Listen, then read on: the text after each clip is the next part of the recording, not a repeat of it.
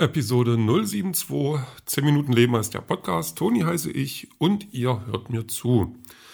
So, drei Seiten tatsächlich, also plus minus, vielleicht eher minus, aber drei Seiten ungefähr mit Augen zu drücken, habe ich heute schon geschafft zu schreiben. So richtig hundertprozentig zufrieden bin ich noch nicht, ähm, aber das ist okay. Ähm, das, das ist jetzt gerade so ein bisschen in der Phase, wo ich mich ähm, befinde, ähm, nicht so schlimm. Also jetzt ist viel zu tun, es sind viele Sachen, die ich, die ich nicht gut finde, viel auszutauschen, viel tatsächlich neu zu schreiben.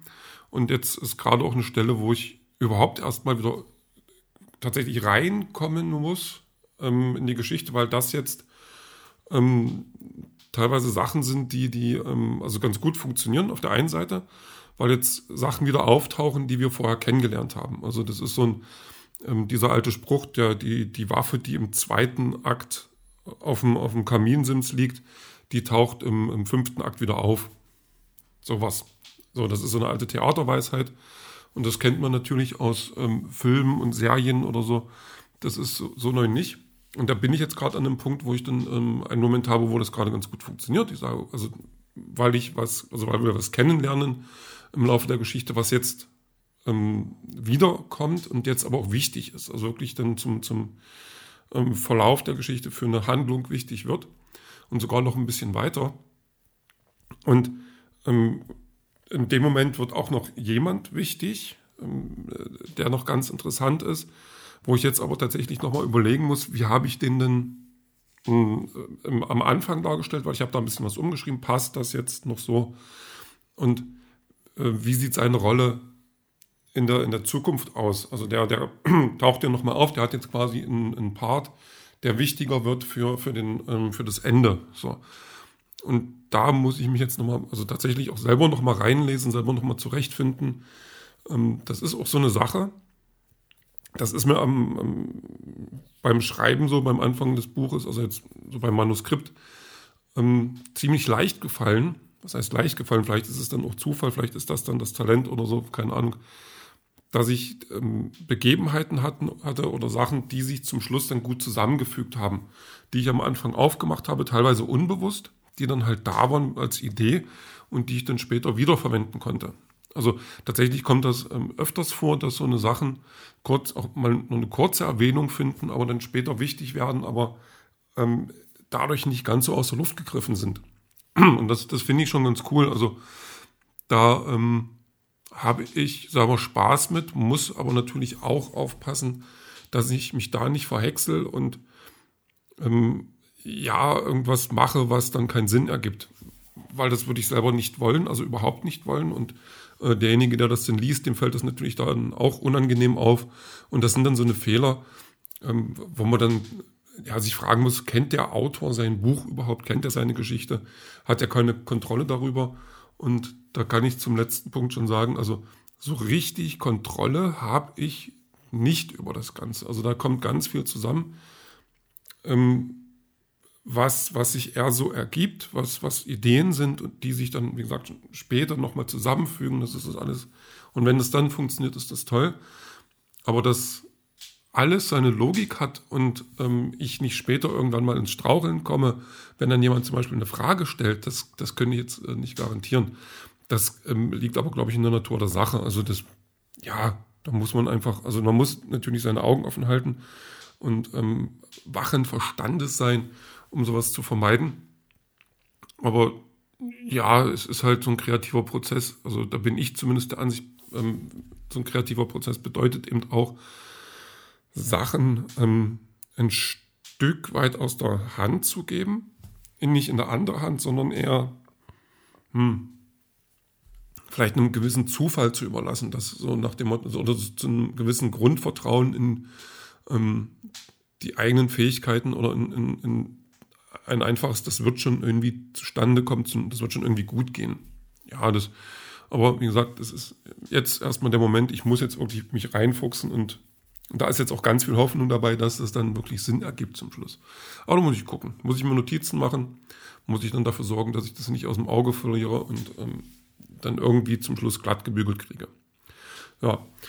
Ähm, ansonsten, also heute äh, Sonntag und Sonntag war heute ganz bewusst auch ein, ein Nichtstutag, Also wirklich ganz viel Couch, ähm, ganz äh, früh. Früh trifft es nicht ganz. Ich bin irgendwie kurz vorm neun erst aus dem Bett gefallen. Ähm, dann diese, diese Sendung geguckt, wo die dann die Häuser umbauen. Das hat mir wohl super gefallen. Also ich mag die Sendung mittlerweile wirklich sehr gerne. Und ähm, mich könnte es schon ärgern, dass ich mal nachgelesen habe, wie, wie lange, wann und wie überhaupt so die Sendung produziert wurde. Und dass ich dann gelesen habe, dass die von bis, also ich weiß jetzt nicht genau wie viele Folgen, aber die ist halt endlich und naja, ich hoffe mal, dass es doch so 100 Folgen sind oder so. Keine Ahnung, weil das eigentlich schwierig ist. An so einem Haus baut man eine Weile. Naja, egal. Aber auf jeden Fall war heute ganz cool. Zum Schluss hatten die ein Haus, ähm, also was heißt zum Schluss in der letzten Episode, die ich heute gesehen habe, da hatten die so ein Haus, das ist Gunshot House nennt sich das. Das ist in Amerika wohl mal recht üblich gewesen. Das sind sehr schmale Häuser, sehr kleine, ähm, die fast so ein bisschen eine längliche Form haben, ohne jetzt extrem lang zu sein, deswegen. Und da hat sich dann so ein Paar sich dann dafür äh, entschieden und das Ding war echt runtergekommen. Also man hatte das Gefühl, du trittst dagegen und dann fällt das schon in sich zusammen. Und dann haben aber diese beiden, die immer die Häuser dann da fit, fit machen, äh, was gebaut, wo ich, also was ich wirklich auch toll fand. Das hat mir schon, schon echt gefallen. Für mich tatsächlich auf Dauer wahrscheinlich zu klein, aber so hat mich das schon begeistert. Also ja, das war so, das halt ein Vormittag. Und, und viel mehr passiert eigentlich nicht. Ich habe dann äh, diese Serie Hellbound, wo ich schon gesagt habe, dass die mir ganz gut gefällt, obwohl sie wohl nicht der große Wurf, Wurf wird, äh, weitergeschaut und ich habe mich tatsächlich geirrt. Also die könnte, oder ich hoffe zumindest, dass die größer wird, ähm, weil die echt gut ist. Also in, in, sechs Episoden, die Grundthematik war so, dass da ähm, so äh, Typen, Viecherstypen auftauchen, so große Toffels, die äh, jemanden kaputt machen und den in die Hölle äh, befördern. Und dann ähm, wird halt klar, ja, da gibt es dann so Prophezeiungen, die kommen dann von so einem großen Wesen. Und das sagte, ja, dann und dann, also wirklich genau auf die Minute, äh, wirst du sterben und, äh, oder wirst dann in die Hölle verfrachtet. Und das waren so die ersten drei Folgen, äh, befassten sich mit dem aufkommenden Phänomen und dann ging das äh, auch noch ein bisschen weiter, eskalierte alles und wir ähm, kriegen so, so sehr schöne Twists immer. Also die, was die mit der Grundthematik anfangen und wie die das dann umherwirbeln. Also ich will es auch gar nicht erzählen, weil das jetzt unfair äh, allen denen gegenüber wäre, die die Sendung oder Serie noch schauen möchten, weil die läuft ja erst seit äh, Freitag. Also da haben die wirklich gute Sachen verpackt und das hat mir echt gut gefallen. Also da hatte ich wirklich Spaß dran und ähm, natürlich, äh, sechste Folge kommt nochmal ein Cliffhanger, der sich gewaschen hat. Und ich auch dachte, ui, ui, ui, Leute, ähm, kann man anknüpfen, möchte ich mehr von. Ja, ähm, ich selber hatte heute auch noch ein Erlebnis. Ich, ähm, Sonntag ist immer der Tag, also nicht jeden Sonntag, aber so, wenn ich das Gefühl habe, da wird dann, äh, wird sich dann rasiert und so. Also schick gemacht und also vorm, vorm ins Bett gehen. Oder vorm Podcast in dem Fall. Und da war es doch ganz krass, da hat sich dann eine Spinne im Bad getummelt.